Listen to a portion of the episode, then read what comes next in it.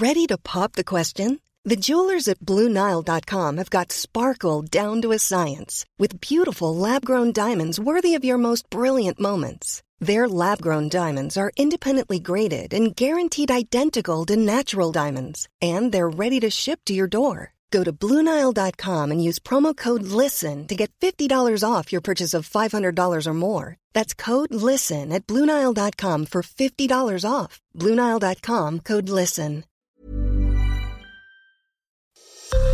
Esto es Noticias a la Hora. Heraldo Radio le informa.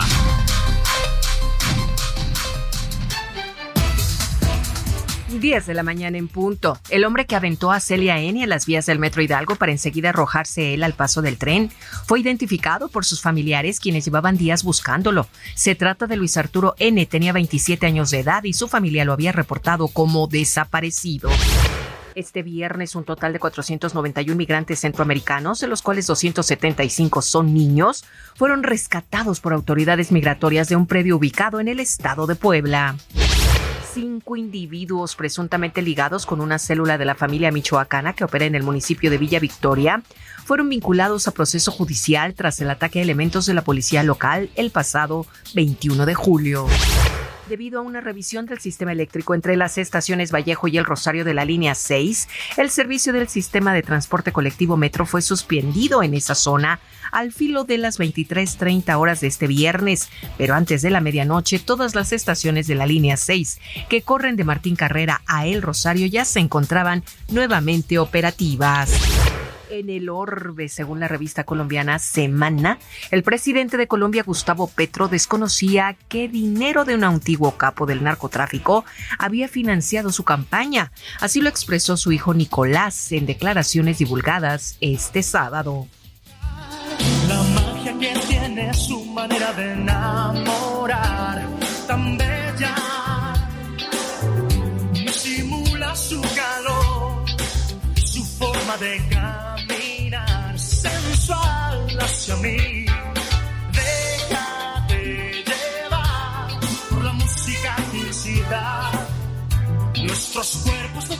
De acuerdo con la crónica de medios especializados en Argentina, Luis Miguel, consultor 2023, ratificó su talento y popularidad en su debut con un lleno total en la ciudad de Buenos Aires, según publicó hoy el diario El Clarín. En México estará el próximo 14 de noviembre como siempre te soñé, como siempre te soñé. Son exactamente las 10 de la mañana con dos minutos, tiempo del centro de México. Amigos, no se vayan. A continuación, su programa Periodismo de Emergencia. Les saluda Mónica Reyes. como siempre te soñé. Esto fue Noticias a la Hora. Siga informado, un servicio de Heraldo Media Group. Esto es Periodismo de Emergencia. Con Hiroshi Takahashi, Arturo Rodríguez y Karen Torres. Con las reglas del oficio.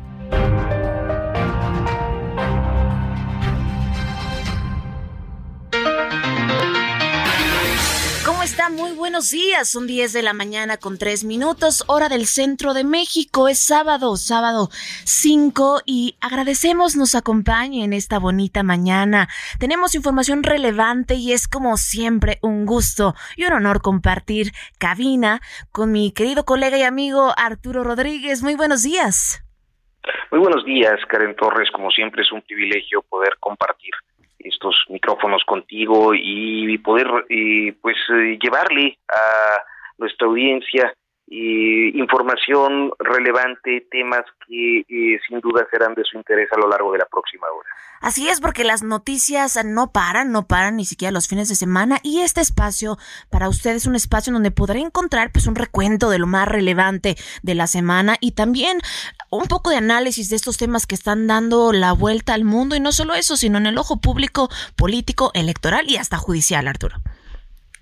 Así es, temas, temas relevantísimos, tanto en materia política, en materia económica, en materia de salud, en materia de justicia. Tenemos un fin de semana cargadísimo de asuntos, así que le invitamos a que se quede con nosotros. Así es, y es que las últimas semanas pues ya se van perfilando con temas relevantes. Hablamos desde las corcholatas hasta la ruta 20, 2024 y permítame que les eh, iniciemos con este programa porque de última hora Carlos Montestello suplirá a Uriel Carmona como fiscal de Morelos tras la detención por el caso del feminicidio de Ariadna Fernanda y entre otras noticias relevantes, comentarle que pues bueno, ya se aprobó en cuatro estados de la República, ya lo mencionábamos el fin de semana pasado, la ley Monzón, que pues en términos paritarios son avances, avances para que padres que hayan sido eh, pues ya eh, señalados como cargos de homicidio puedan perder la patria potestad de sus hijos. Son avances importantes en la agenda de género de nuestro país. Arturo Rodríguez. Sí, eh, fíjate que en estos días yo creo que hemos tenido polémicas muy intensas y la más intensa de, la semana pues ha sido la que tiene que ver con la educación y en concreto con los libros de texto que se eh, pues imprimieron, se editaron para este ciclo escolar y que pues sufren un cambio radicalísimo en relación con lo que habíamos conocido eh, en, en periodos anteriores. Hoy precisamente en eh, mi columna de la del Heraldo de México eh, hablo un poco de cómo a través de la historia de este país siempre los cambios en materia educativa encienden muchísimo los debates e inclusive han provocado guerras en algunos periodos históricos. Desde 1824 planteo ahí, pues se da una disputa entre liberales y conservadores que finalmente alcanzan un primer acuerdo eh, a fin de que por una parte los liberales consigan la, la federalización de la educación, estaba muy vigente el ideal federalista en ese momento, pero por otra parte se mantuvo la educación católica como religión oficial eh, algo que se revertiría posteriormente con el presidente Valentín Gómez Farías eh, en 1834 aproximadamente, una reforma liberal que despoja al clero de eh, la educación, o mejor dicho, rescata la educación eh, de la iglesia, y eh, deviene, entre otras reformas liberales del momento, deviene pues en un alzamiento armado, que es el plan de Cuernavaca.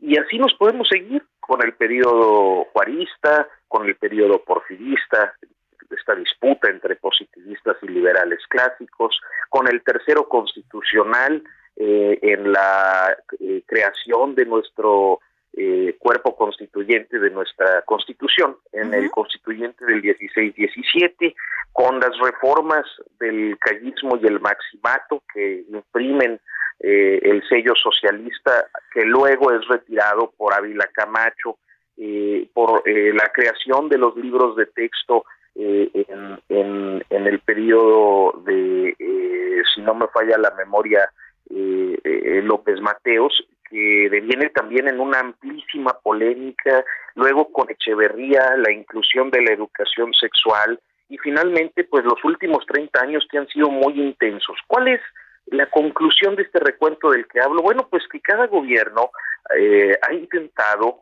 eh, sobre todo en estas tres décadas, imponer su sello ideológico y parece ser que esta no es la excepción. De ahí que el debate, como en todas las ocasiones anteriores, sea tan intenso, Karen. Y de ahí que, pues bueno, estamos retomando este tema que han sido los libros de texto gratuito y precisamente sobre este tema tenemos este tema polémico en la línea a Manuel Gil Antón, quien es director académico de Educación Futura. Muy buenos días. Eh, muy buenos días, Karen. Muy buenos días, Arturo. Gracias, eh, gracias, don Manuel, director, eh, por tomarnos esta llamada. Ha sido un tema, pues, interesante, polémico. Eh, se habla de la niñez, del futuro, de la eliminación de las matemáticas, las ciencias. ¿Qué opinión le merece toda esta polémica de los contenidos de los nuevos libros de texto gratuitos de la SEP? Porque se acusa de la falta de revisión y errores también de esta posible ideologización de, eh, de temas ideológicos incluidos en los, en los textos. ¿Qué opinión le merece? Eh, yo creo que en la muy, muy completa introducción que a este tema hizo Arturo, en, en acerca de los las vicisitudes que ha tenido la, la, los libros de texto a lo largo de la historia, la educación, porque los libros de texto son a partir del 59-60, ¿no? eh, tiene que ver porque todo régimen, todo gobierno, eh, incluso si hablamos de la categoría más amplia del Estado, ponen en la educación el proyecto del ciudadano y de la ciudadana que eh, aspiran a construir. Es una cuestión sumamente importante, tanto para la conservación del poder como para la conformación de una sociedad más justa, cual, cual sea el proyecto que haya. En la educación no es que de ella dependa todo, pero es muy importante para justo construir al ciudadano, al individuo al, y a la perspectiva sobre el mundo, el pasado y el futuro de, una sociedad. Entonces, siempre que toquemos ese tema, los historiadores lo saben muy bien, este, se suscitan eh, estas cuestiones. En este caso, hay no solamente una modificación en cuanto al, al digamos, al, a la orientación, eh, digamos, sobre ciertos valores, sino que adicionalmente se propone la modificación de la manera de la estrategia pedagógica, pasar de asignaturas o de campos de disciplinas a eh, una educación activa, a una educación orientada por proyectos, una educación eh, en la cual tomando un tema que le interese a las niñas, a los niños, a los adolescentes, ese tema, dado que en la realidad no se distinguen las disciplinas que sí se distinguen en las universidades o en las escuelas, aritmética, español, eh, geografía, biología, porque realmente esas son, eh, digamos, aislamientos arbitrarios que hemos hecho los seres humanos para, para ordenar la enseñanza.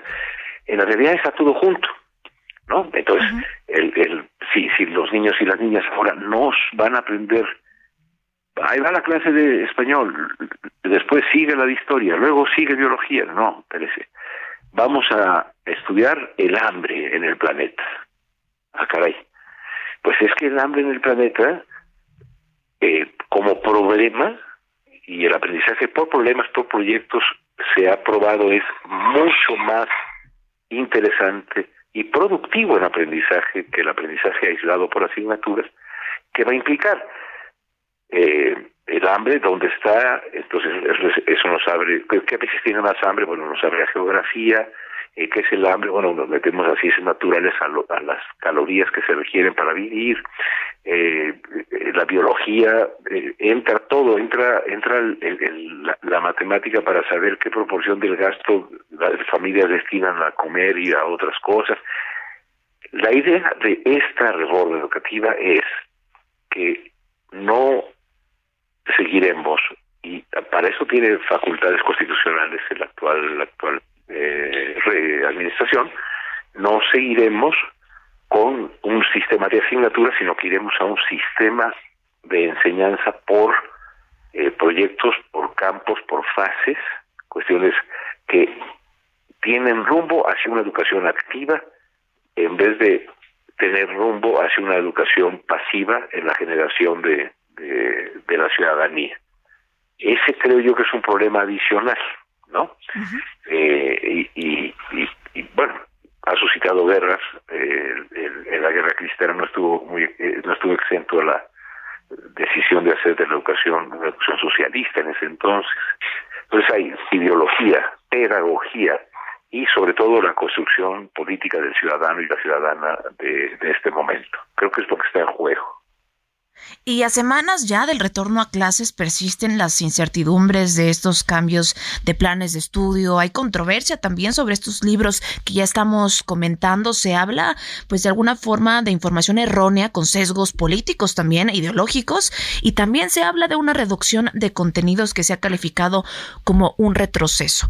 ¿Usted piensa que este sistema y esta propuesta editorial es un eh, retroceso para el sistema educativo nacional? A mí me parece que En esto hay que hacer mucho, mucho caso a quienes de esto saben, que son las maestras y los maestros, y también a las personas que saben de pedagogía. Eh, con respecto a, a, errores, quiero aclarar lo siguiente. Me dedico a este tema desde hace algún tiempo porque me apasiona. Fíjese que cuando salieron los textos de matemáticas, cuando era secretario Caifete en el periodo de Peña Nieto, los matemáticos encontraron en el libro de texto gratuito 117 errores. Wow. Y no se armó la guerra de hoy. Sí. Los libros tienen errores, los libros tienen deficiencias en cualquier mundo, en cualquier, pues es que hay varios mundos, ¿verdad? En cualquier parte del mundo, sí, sí son, productos que, que, que, que tienen errores.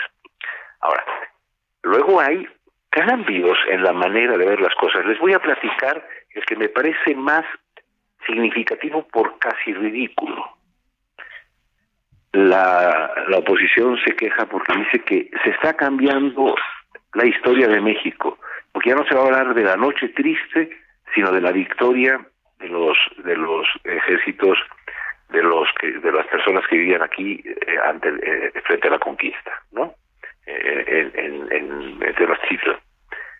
Ah, caray, espéreme. es gravísimo decir que ya no vamos a celebrar el día de la noche triste en que supuestamente dice la leyenda Cortés se recargó en un árbol a llorar porque había perdido una batalla. Eso es lo que estamos perdiendo, para porque le estamos llamando eh, la, la, la victoria de las fuerzas locales, digamos, contra los invasores. Yo recuerdo que durante toda mi infancia era la conquista de México. Y de repente llegaron otros historiadores y dijeron, no, no, no, no, no, ¿cuál conquista? Hay un encuentro entre dos mundos. Y perdónenme, el señor O'Gorman tiene razones para decir encuentro entre dos, entre dos eh, eh, mundos, y el señor Hugh Thomas, que es otro historiador, habla de la conquista. Es decir, son miradas sobre la historia, pero esas las han hecho siempre, las han hecho siempre. Entonces, creo que hay una exageración al decir que todo está mal y hay una exageración al decir que son perfectos. Creo que hay una exageración al decir que es incorrecto totalmente irnos hacia la educación activa y otros que dicen que está perfecta. Mi posición es, es un buen rumbo, pero hay que hacerlo mucho más despacio, con más cuidado y con más consulta. Y sin sesgos políticos, porque pareciera que eso es lo que podría estar generando molestia. Y para cerrar, Arturo Rodríguez, ¿algún comentario? Pues sí, este, fíjese que me parece muy interesante toda esta perspectiva que nos comparte Manuel. Eh, hay un aspecto que creo que tiene que ver con, con eh, pues la precisión, el rigor, la efectividad de, de la enseñanza. Yo veía, por ejemplo, muy viralizado en las redes sociales eh, un, un, ejercicio o una ilustración sobre signos de puntuación que tomaba a dos personajes históricos para hacerlos dialogar de una manera coloquial y esto también fue tremendamente eh, polémico en estos días. Son pequeñas estampas que se han eh, reproducido en otros temas, pero en este caso concreto yo preguntaría más allá de, eh, el uso de estos dos personajes, por ejemplo, si es correcto o no este tipo de eh, ejercicios para ilustrar o para enseñar, eh, pues en este caso concreto del que hablamos, signos de puntuación, es decir, a nivel didáctico, a nivel pedagógico, eh, estamos hablando de contenidos que pueden ser eficaces con este ejemplo en particular como punto de partida, Manuel. yo creo, Arturo, que si uno ha tenido oportunidad de, de estar en la docencia, hay una cosa previa a la respuesta que voy a dar, y es que los libros de texto son auxiliares didácticos que opera un profesional o una profesional del proceso de enseñanza-aprendizaje. No hay que pensar que el libro es la enseñanza. No, el libro es un auxiliar. Eh, no sé si, si nos estamos refiriendo a lo mismo, pero hubo eh, si, no disculpa Arturo no no no pero pero creo que el caso va a ser semejante eh, hay una lección en la que se dice que hay algunas personas que añaden la S a ciertas palabras, que dicen dijiste o fuiste, cuando lo correcto es decir dijiste o fuiste. Ok, fíjense qué maravilla de ejemplo nos, nos podemos usar si queremos discutir y construir juntos un entendimiento. No es correcto decir que la forma adecuada y formal de decir las cosas sea dijiste o fuiste. No, pero que la, los niños y las niñas conozcan que en ciertas ocasiones en el lenguaje coloquial esa S se, se, se añade o se dice subí para arriba, el hecho de que se muestre cómo la lengua está viva hasta el punto en que un plonasmo puede ser como subir para arriba, puede ser usual o añadir una S es parte de, cómo se habla cotidianamente. Ese objeto de estudio de que la lengua está viva y que va variando, etcétera, eso es. una gran lección. Ahora, decir que así hay que hablar, no. El libro dice no hay que hablar así. El, libro no dice que hay que hablar así. El libro explica que hay variaciones. Eh, el, hay imprecisiones, seguro, pero yo creo que hay más aciertos. Don Manuel, agradecemos muchísimo toda esta narrativa, explicación y nos encantará que en una próxima eh, oportunidad nos pueda ampliar muchísimo más en este debate, que además se trata de eso, de este debate, de esta polémica y cerrar con el comentario agradeciendo que nos tome la llamada y que pase muy, muy buen día. Igualmente, muy buen día para Karen, para Arturo y para el... Hasta pronto, gracias. Periodismo de emergencia con las reglas del oficio.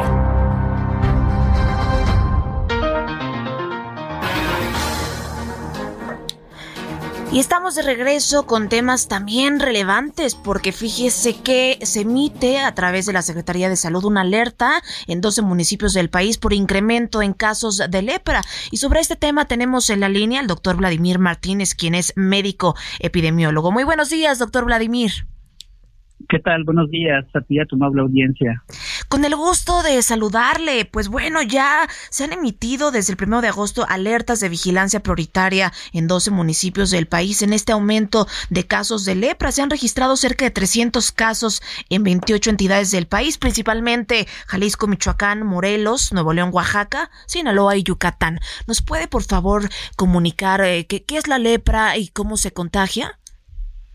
Eh, claro que sí. Pues la lepra es eh, también conocida como la enfermedad de Hansen.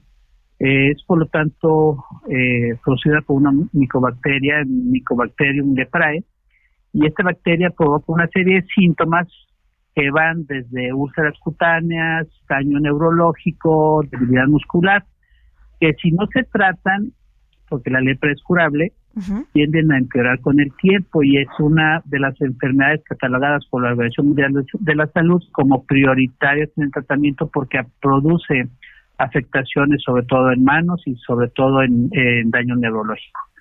Pero hay que recordar que la lepra no se contagia tan fácil y que una vez infectada el, el paciente, pueden pasar años antes de que se manifieste. Entonces, ahorita estábamos en el Inter en, saber si este fue un contagio que se produjo antes de la pandemia, porque la pandemia trastocó todo, eh, y, el, ustedes recordarán que eh, la Secretaría de Salud paralizó los programas militares y lo comentábamos una y otra vez, que la Secretaría de Salud debía de dar prioridad a ciertas enfermedades como la detección del VIH, que tenemos ahorita un pico también importante, la detección de tuberculosis, que también se paró y que ahorita tenemos también un pico que tampoco nadie ha comentado nada, la lepra y sífilis. Entonces, en cuanto a la lepra, por ser de muy difícil contagio y muy difícil de detectar, vemos ya cuando están las complicaciones eh, prácticamente eh, visibles y clínicas, es entonces cuando empezamos a hacer la detección. Doctor, ¿le parece si vamos rápidamente a un corte comercial y volvemos con más eh, eh, desarrollo sobre este tema y nos sigue contando? Claro, claro que sí, con mucho gusto. Volvemos.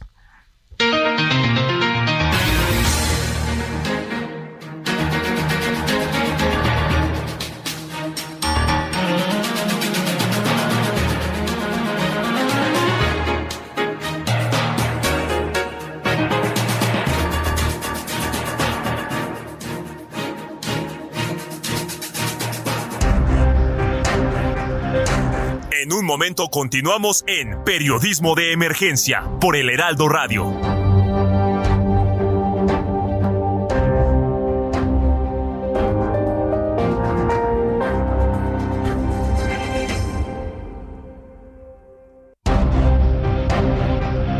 Regresamos a Periodismo de Emergencia con las reglas del oficio.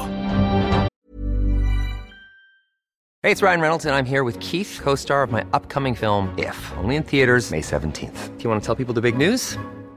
All right, I'll do it. Sign up now and you'll get unlimited for $15 a month and six months of Paramount Plus Essential Plan on us. Mintmobile.com slash switch. Upfront payment of $45 equivalent to $15 per month. Unlimited over 40 gigabytes per month. Face lower speeds. Videos at 480p. Active Mint customers by 531.24 get six months of Paramount Plus Essential Plan. Auto renews after six months. Offer ends May 31st, 2024. Separate Paramount Plus registration required. Terms and conditions apply if rated PG.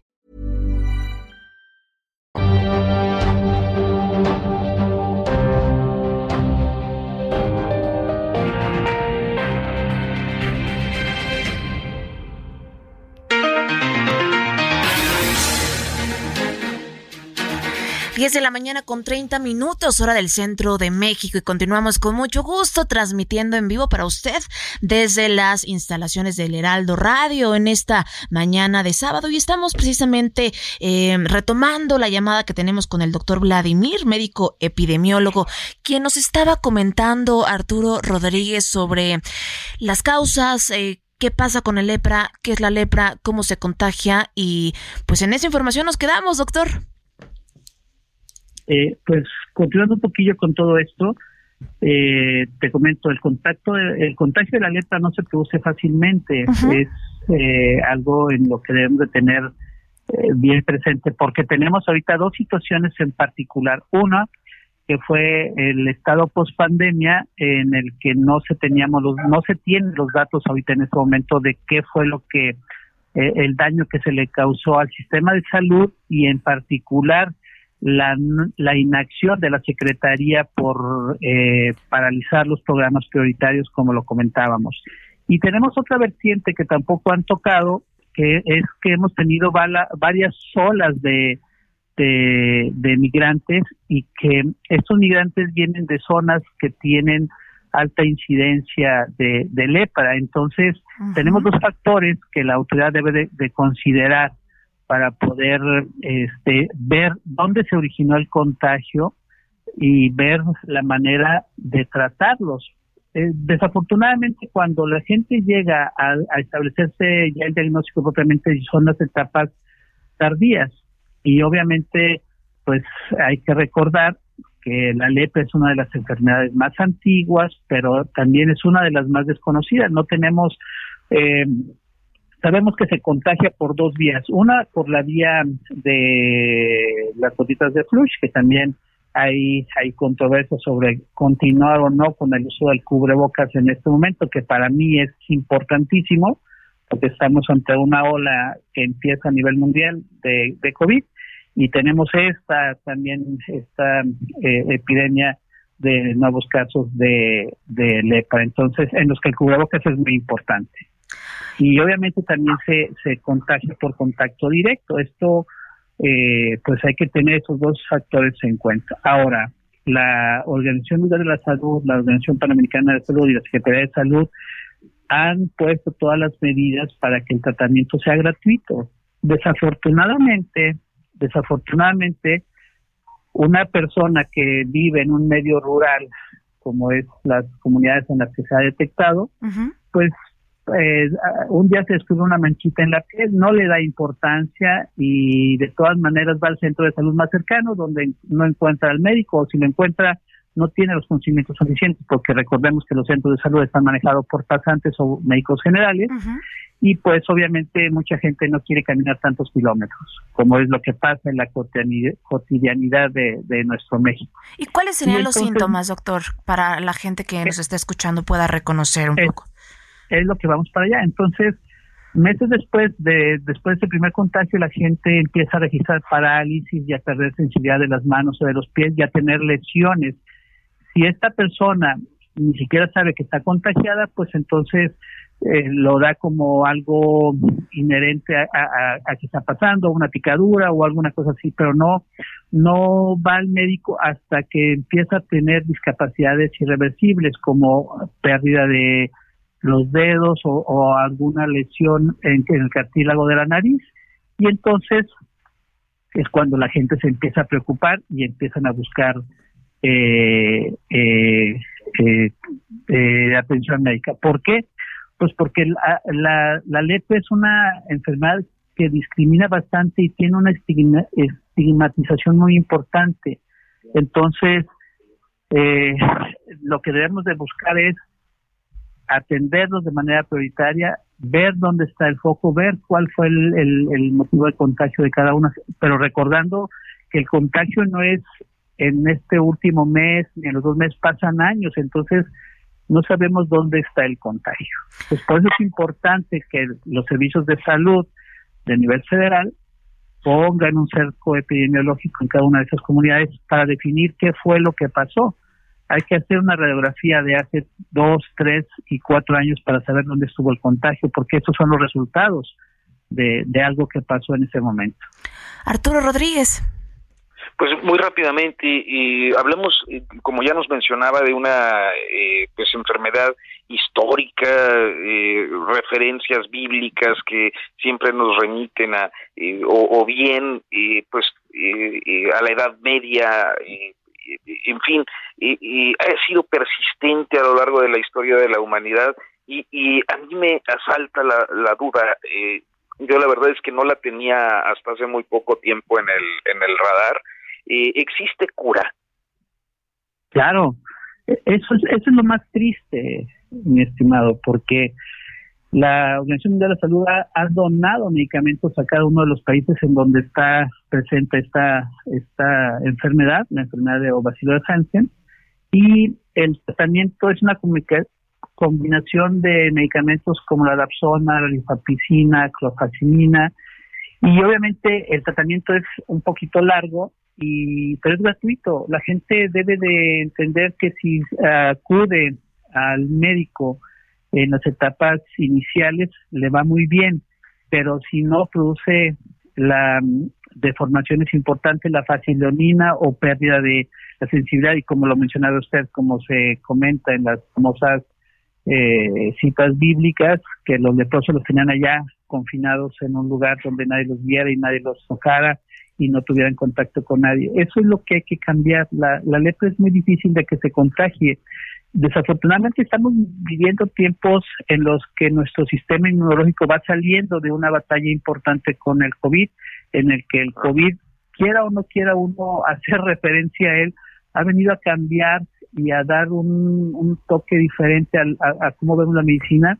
Nuestro sistema inmunológico está debilitado, el COVID eh, y sobre todo el COVID largo produce una inmunodepresión importante y si esta inmunodepresión hace que nosotros estemos más susceptibles a, ver o a tener enfermedades que normalmente nuestro cuerpo estaba acostumbrado a combatir, pues hay una deficiencia importante. Por eso es, es, es hacemos hincapié en que la Secretaría de Salud tiene en este momento un, un parteaguas para que la gente tenga más acceso a salud, acuda a su médico con los síntomas iniciales de cualquier enfermedad y, y, hay que tratarlos a todos de manera correcta, sobre todo teniendo medicamentos.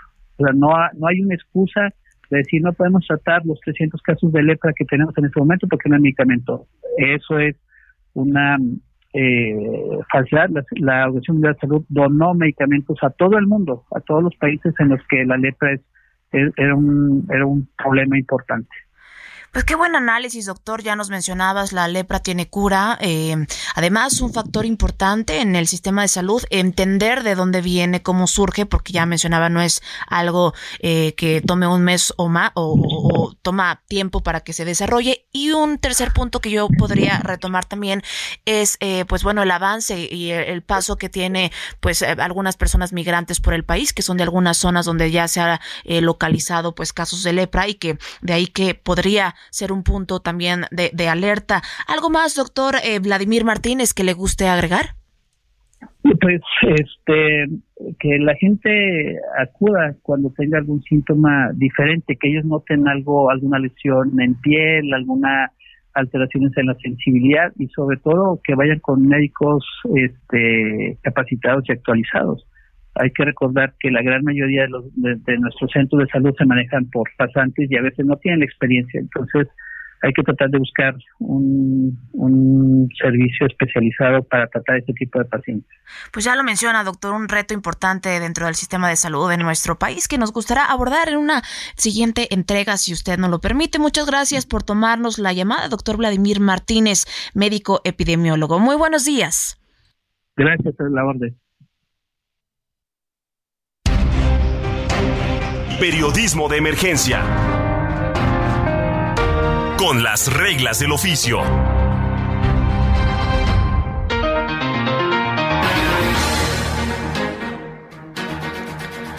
Y un tema, un tema que también es muy importante para nosotros en el Heraldo Media Group es la educación de las niñas y niños. Hoy tú puedes hacer la diferencia en compartir con un clic un kit escolar. Solamente necesitas entrar a la página fundaciongrupoandrade.org.mx, dar clic en donar, elegir un kit escolar y por tan solo 300 pesos ayudarás a las niñas y niños de mosaico urbano a contar con sus estudios. Tienes hasta el próximo 11 de agosto. Y bueno, mire, en más, más información, eh, pues bueno, vamos, vamos cerrando ya casi el programa, mi querido Arturo Rodríguez. Sí, eh, Karen, todavía tenemos algunos enlaces, ¿no? Así es, todavía tenemos algunos enlaces y es que detienen, detienen al fiscal de justicia de Morelos, Uriel Carmona. Sobre este tema nos acompaña esta mañana en la línea Jaime Luis Brito, quien es corresponsal de proceso en el estado de Morelos. Muy buenos días, Jaime. Hola, ¿qué tal? ¿Cómo están? ¿Cómo están? Muy buenos días. Gracias por la invitación. Un saludo para todo el auditorio.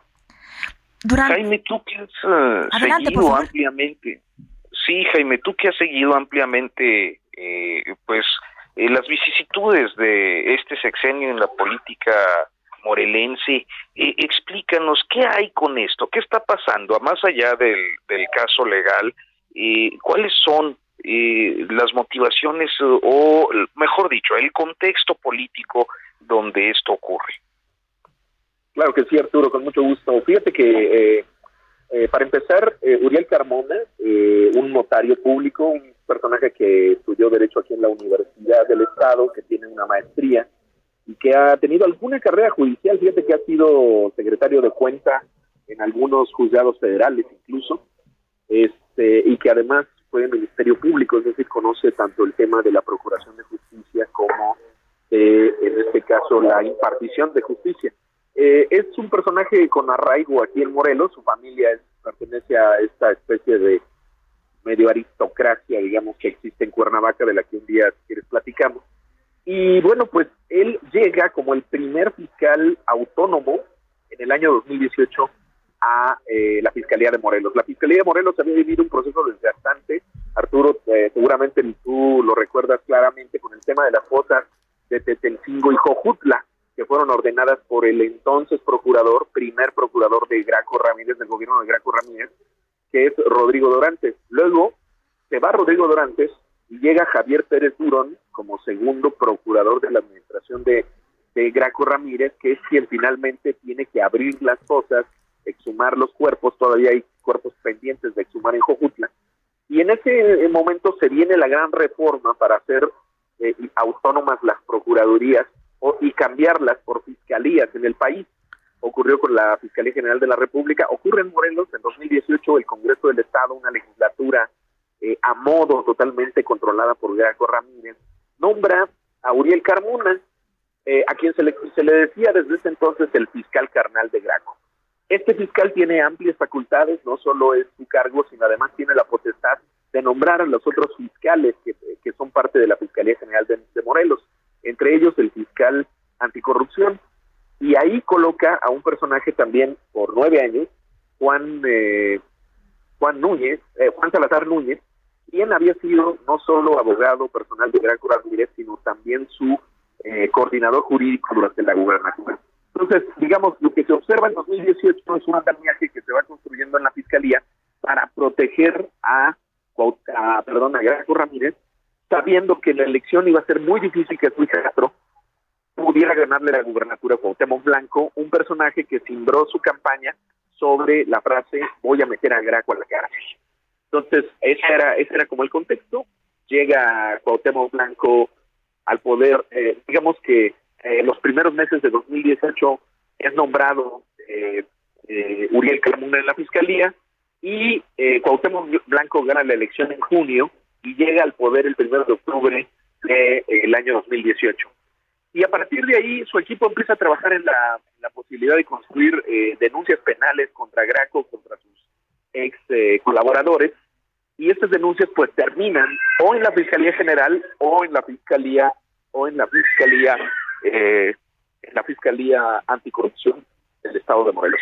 Y ahí en la Fiscalía Anticorrupción es donde, pues, eh, desde el punto de vista de la administración de Cuauhtémoc Blanco, pues las denuncias se han aletargado, las denuncias o no se han, a, final de cuentas, no se han motivado bien, y por lo tanto, eh, lo que te puedo decir hasta ahorita que como resultados de estas denuncias es el procesamiento de dos secretarios por eh, quienes eh, entregaron los, los pliegos en donde aceptan que hay obras construidas, obras que no existen, es decir, desvío de recursos por el orden de los 30, 40 millones de pesos, y son la ex secretaria de Obras Públicas y el ex secretario, bueno, eh, Patricia Izquierdo, el ex secretario de eh, Desarrollo Ambiental, eh, Topil Contreras. Eh, la secretaria de Obras, la ex secretaria de Obras hizo la cárcel uno o dos meses y luego ya la dejó, le, le, le concedieron seguir su proceso en libertad y esos son básicamente los resultados que se han obtenido de estas investigaciones. Estas investigaciones, es decir, denuncias motivadas por elementos que ha presentado el gobierno del Estado, pues eh, en estos cinco años eh, se habla de 40, 50 denuncias, pero estas carpetas no avanzan. Entonces, esto ha generado mucha encono de parte del gobernador contra el fiscal, eh discusiones muy fuertes mediáticas, eh, es decir, sí hay un sí hay un, un encono, un conflicto entre ellos dos muy fuerte. La primera legislatura del gobierno de, de Cuauhtémoc Blanco, que fue del año 2018 al, al 2021, el gobierno de Cuauhtémoc Blanco carece de operadores políticos, ni siquiera pudo lograr eh, la aprobación de alguno de sus presupuestos. Creo que el, ter el del tercer año sí logra que le aprueben ese presupuesto, y ese presupuesto de 2021 es el mismo que hemos mantenido 2022 y 2023, porque el Congreso, esta, la legislatura actual, tampoco trabaja con el gobierno del Estado. De hecho, la legislatura actual se ha convertido en una piedra en el zapato para Cuauhtémoc Blanco. Son 20 legisladores, 12 de mayoría y 8 plurinominales, y de esos 20, eh, 20 legisladores, 15 conformaron un grupo que controla finalmente el presupuesto y muchas otras eh, leyes, reformas y, de, y demás. Grupo está integrado por diputados de Morena, por diputados del PAN, el PRI y de otros partidos. Cuauhtémoc Blanco solamente tiene cinco diputados, entre ellos eh, tres de Morena y una, la sobrina de Elbester Gordillo, que es diputada eh, por redes eh, sociales progresistas, y una diputada del que era del PS y ahora es de Morena que fue la única diputada, digamos, que logró ganar en la elección.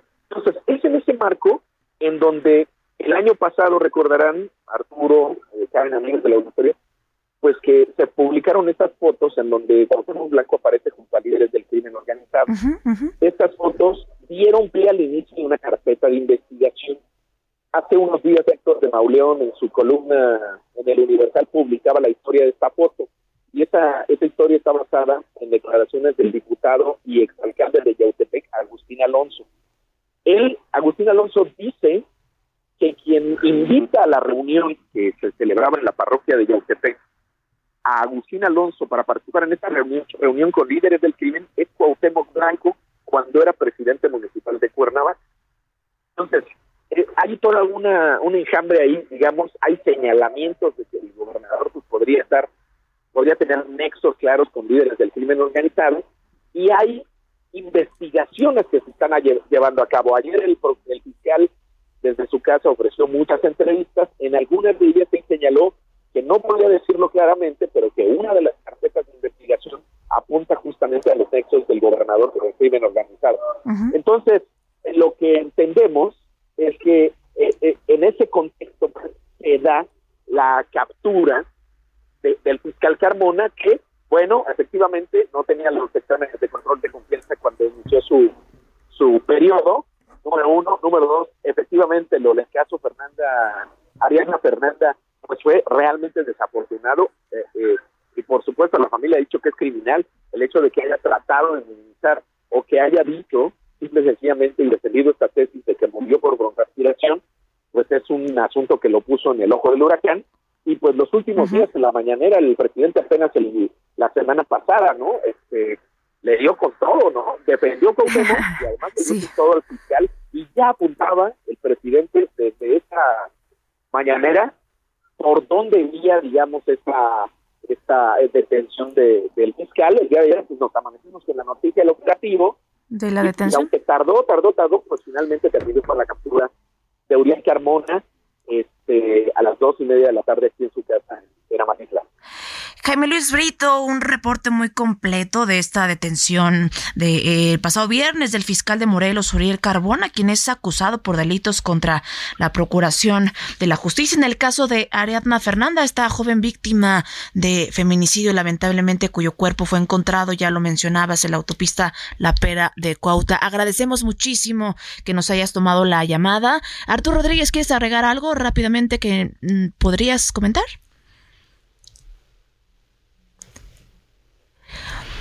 Jaime Luis Brito, muchísimas gracias por tomarnos la llamada. Corresponsal, colega del proceso en Morelos, muy buenos días. Gracias a ustedes, un abrazo para todas y todos.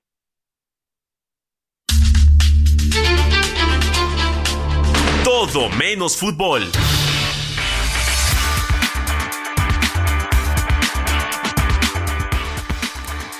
Inició el gran remate de libros y películas en Monumento a la Revolución. El pasado 2 de agosto comenzó esta edición que, pues bueno, son varios contextos de películas en el Monumento a la Revolución en el que participan más de 300 sellos editoriales que ofertarán libros, discos, vinilos, ya le decía, películas con costos que irán, mire, desde los 10 pesos hasta los 150 y que estará precisamente hasta el próximo domingo 6 de agosto. Y tenemos con mucho mucho gusto en la línea a Argel Gómez Concheiro, quien es director de grandes festivales de la Secretaría de Cultura de la Ciudad de México. Muy buenos días. Buenos días, un saludo a tu auditorio. Muchísimas gracias. Por favor, nos puede platicar y compartir sobre pues esta edición tan interesante y hasta cuándo estarán eh, trabajando con, con todo este programa de cultura. Con mucho gusto. Efectivamente, en este momento se está llevando a cabo el gran remate de libros y discos en el Monumento a la Revolución. El día de hoy y todavía hasta mañana, domingo, de 11 de la mañana a 8 de la noche, pueden acudir allá al Monumento a la Revolución a disfrutar de una oferta impresionante de libros. Se trata de remates de libros muy económicos que van de 10 pesos hasta 150 y que les permitirá encontrar libros de todo tipo, de literatura, de humanidades, de ciencias, por supuesto literatura, libros para niños y niñas, así que una gran diversidad de libros de efectivamente 300 sellos editoriales que están ahorita con sus mejores ofertas, así que pueden disfrutar de un paseo por el centro histórico, ir al Monumento a la Revolución y encontrarse ahí el remate de libros. Será un plan espectacular de fin de semana, ya lo escucharon, están hasta el día de mañana, ¿hasta qué hora nos dijo? Hasta las 8 de la noche. Hasta las 8 de la noche, una gran oportunidad para encontrar eh, películas, discos, vinilos y una gran propuesta editorial de más de 300 sellos. ¿Algún comentario que quisiera agregar? Sí, que esta, este gran remate de libros es parte de una política del gobierno de la Ciudad de México de fomento a la lectura.